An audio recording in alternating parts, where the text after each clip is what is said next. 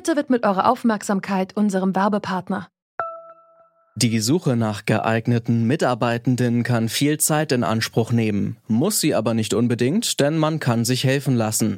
Zum Beispiel mit den Premium-Stellenanzeigen von Indeed, denn damit wird eure Stellenanzeige in der Suche sichtbarer und Bewerberinnen und Bewerber werden schneller auf euch aufmerksam. Indeed schenkt euch jetzt 75 Euro Startguthaben für eure Premium-Stellenanzeigen. Klickt dazu auf den Link in den Show Notes. Es gelten die AGB. Ich kann, glaube ich, für die DJ-Szene sagen, dass wir gerade alle ziemlich am Arsch sind, weil so ähm, überraschend alles abgesagt wurde und vor allem auf unbestimmte Zeit, dass wir eigentlich eine absolute Planungslosigkeit haben, wie es weitergehen soll. Man muss sich jetzt Alternativen überlegen. So geht es natürlich allen, die überhaupt im Live-Business arbeiten. Das sagt DJ Josie Miller über die aktuelle Situation von vielen Künstlerinnen und Künstlern. Aufgrund der Corona-Krise sind die nämlich derzeit quasi arbeitslos. Im Gegensatz zu vielen anderen Arbeitenden können freischaffende Musikerinnen und Musiker nicht im Homeoffice arbeiten. Wie schlimm ist die Situation und wer kann den Betroffenen helfen? Das fragen wir heute bei Zurück zum Thema. Die heutige Folge ist nun schon der zweite Teil unserer kleinen Serie zum Coronavirus. In der letzten Folge haben wir uns mit der Frage nach Solidarität beschäftigt. Heute geht es um die Situation von freischaffenden Musikerinnen und Musikern. Und morgen in der letzten Folge schauen wir auf das Grundgesetz und fragen uns, an welche Vorgaben sich der Bund und die Länder jetzt halten müssen. Heute ist Dienstag, der 17. März 2020. Mein Name ist Eva Morlang. Hallo.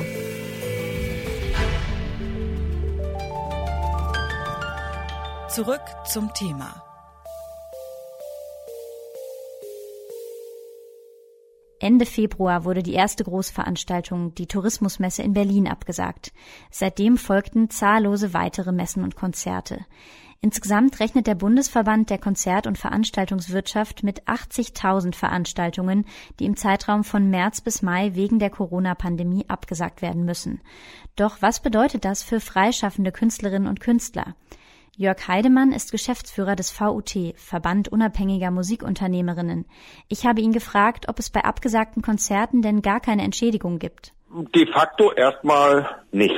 Die Verträge sind normalerweise so, dass die Musiker, wenn sie nicht auftreten, auch kein Geld bekommen. Aus diesem Grund fordern nun verschiedene Verbände mehr Unterstützung von politischer Seite. Christian Höppner vom Deutschen Musikrat fasst dessen Forderungen so zusammen. Die noch läuft zu dem Thema und wir fordern jetzt, äh, dass ein befristetes Grundeinkommen von sechs Monaten, a 1000 Euro, diese Lösung könnte relativ unbürokratisch umgesetzt werden äh, und würde eben auch dann sofort wirksam werden, damit diese Situation, äh, dass das nicht in Hartz IV führt oder bei den kleineren Betrieben. Der Verband unabhängiger Musikunternehmerinnen kurz VUT geht bei der Forderung nach finanzieller Unterstützung sogar noch einen Schritt weiter. Er fordert einen Schirm von 3,9 Milliarden Euro für die gesamte Musikwirtschaft. Ich habe Jörg Heidemann, den Geschäftsführer, gefragt, wie diese Zahl zustande gekommen ist. Wir haben als Musikwirtschaft gemeinsam, und damit meine ich den Recorded-Bereich, den Live-Bereich, die Musikschulen, die Musikinstrumentehersteller, die Verlage, alle miteinander vom Bundeswirtschaftsministerium mitfinanziert ähm, eine Studie gemacht. Und in dieser Studie ist rausgekommen, dass die gesamten Gewerke der Musikwirtschaft gemeinsam 3,9 Milliarden Euro machen im Jahr.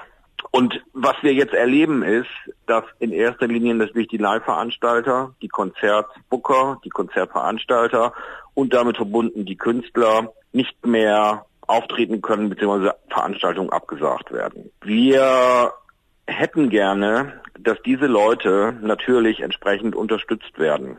Damit das aber nicht kleinteilig passiert, haben wir uns mal erlaubt, äh, den großen Schirm aufzumachen und könnten uns auch vorstellen, wie wir helfen könnten, dass das Geld schnell und unbürokratisch verteilt wird.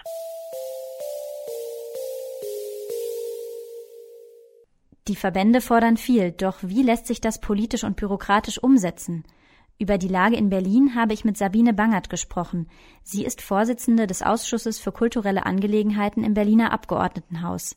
Ich habe sie gefragt, inwieweit die Stadt verantwortlich ist, Betroffene zu unterstützen. Es betrifft ja nicht nur die Musikerinnen und Musiker, sondern in Berlin leben Tausende von freischaffenden Künstlerinnen und Künstlern, äh, denen jetzt die Einnahmen wegbrechen. Und insofern denken wir natürlich auch an die Musikbranche, aber wir müssen natürlich insgesamt an die Kulturbranche denken. Alle sind sich einig, dass wir da etwas tun müssen, müssen, aber leider fehlt es noch etwas an der Konkretisierung der Vorschläge. Grütters, also die Kulturstaatsministerin, hat angekündigt, dass sie Hilfen zur Verfügung stellen will. Wir wissen aber noch nicht, in welcher Höhe und äh, in welche Bereiche das gehen soll. Bayern ist am konkretesten bisher. Söder hat gestern angekündigt, dass er ein Soforthilfeprogramm für Gastronomie und Kultur auflegen will. Und zwar sollen da ab Freitag Beträge zwischen 5.000 und 30.000 Euro je nach Bedarf ausgezahlt werden. In Berlin sind wir auch gerade dran, die verschiedenen Problemanzeigen zu sammeln und zu schauen, wo es am meisten brennt. Ich könnte mir vorstellen, und darauf ist es wahrscheinlich auch rauslaufen, dass wir in Berlin so einen Nothilfefonds für Künstlerinnen und Künstler zur Verfügung stellen, wo wir eine Soforthilfe liefern können, weil das ist natürlich total problematisch und vor allem auch bei den darstellenden Künsten irgendwie im Musikbereich. Auf eine Empfehlung des Robert Koch Instituts haben wir die Kultureinrichtungen geschlossen. Empfehlung ist im Grunde genommen noch keine höhere Gewalt. Also es wird rechtlich sehr schwierig werden, für die Künstlerinnen und Künstler Ausfallhonorare geltend zu machen. Insofern würde ich dafür plädieren, dass wir hier auch bei Soforthilfen Großzügigkeit walten lassen. Es ist klar, dass die Künstlerinnen und Künstler ihren Ausfall natürlich dokumentieren müssen. Aber ich könnte mir vorstellen, dass wir im Rahmen vom Stipendienprogramm einen Fonds zur Verfügung stellen können. Stipendien deshalb, weil das für uns äh, verwaltungstechnisch am besten auszureichen ist und auch abrechnungstechnisch am besten ist. Also die bekommen eine Summe X und müssen nach, nachher nicht nachweisen, wofür sie das Geld ausgegeben haben. Und wie müssen wir uns Ihre Arbeit im Ausschuss jetzt vorstellen? Weil es geht ja hier wirklich um Zeit. Die Leute müssen ja einfach trotzdem ihre Miete zahlen und können jetzt nicht quasi monatelang auf Entschädigung warten. Es geht hier wirklich um Zeit, weil äh, die meisten Künstlerinnen und Künstler oder ich würde mal sagen fast alle sind wirtschaftlich nicht so aufgestellt, dass sie da längere Zeit überbrücken können. Also wir müssen schnell handeln. Es ist so, dass wir solche Sachen dann nicht im Kulturausschuss entscheiden, sondern das geht direkt über unseren Hauptausschuss, also über den Hauptausschuss für Finanzen. Äh, gemeinsam mit der Exekutive suchen die nach Lösungen. Also wir haben in Berlin Krisenstab, wo alles auf den Tisch kommt. Da sitzen die gesamten Senatsverwaltungen, da sitzt auch die Kulturverwaltung mit am Tisch und schauen, wie am schnellsten Hilfe geleistet werden kann. Das ist jetzt gerade momentan, glaube ich, eine sehr pragmatische Art, Politik zu machen. Äh, aber allen ist klar, dass wir da was machen müssen und bisher funktioniert es auch ziemlich gut. Sagt Sabine Bangert, Vorsitzende des Ausschusses für kulturelle Angelegenheiten im Berliner Abgeordnetenhaus. Vielen Dank für das Gespräch. Ich danke Ihnen. Kulturstaatsministerin Monika Grütters hat angekündigt, dass die bereits beschlossenen Milliardenhilfen für die Wirtschaft auch der Kulturbranche zugutekommen sollen und dass für freischaffende Künstlerinnen und Künstler zusätzliche Hilfen kommen werden. Wie genau, das gilt es noch abzuwarten. Bis die staatlichen Hilfen tatsächlich fließen, ist private Initiative gefragt. Die Deutsche Orchesterstiftung hat gestern einen Spendenaufruf gestartet für einen Fonds, aus dem besonders bedürftige Musikerinnen und Musiker schnell Geld bekommen sollen.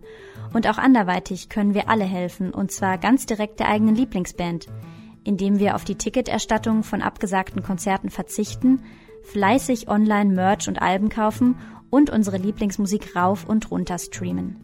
Das war zurück zum Thema am 17. März 2020.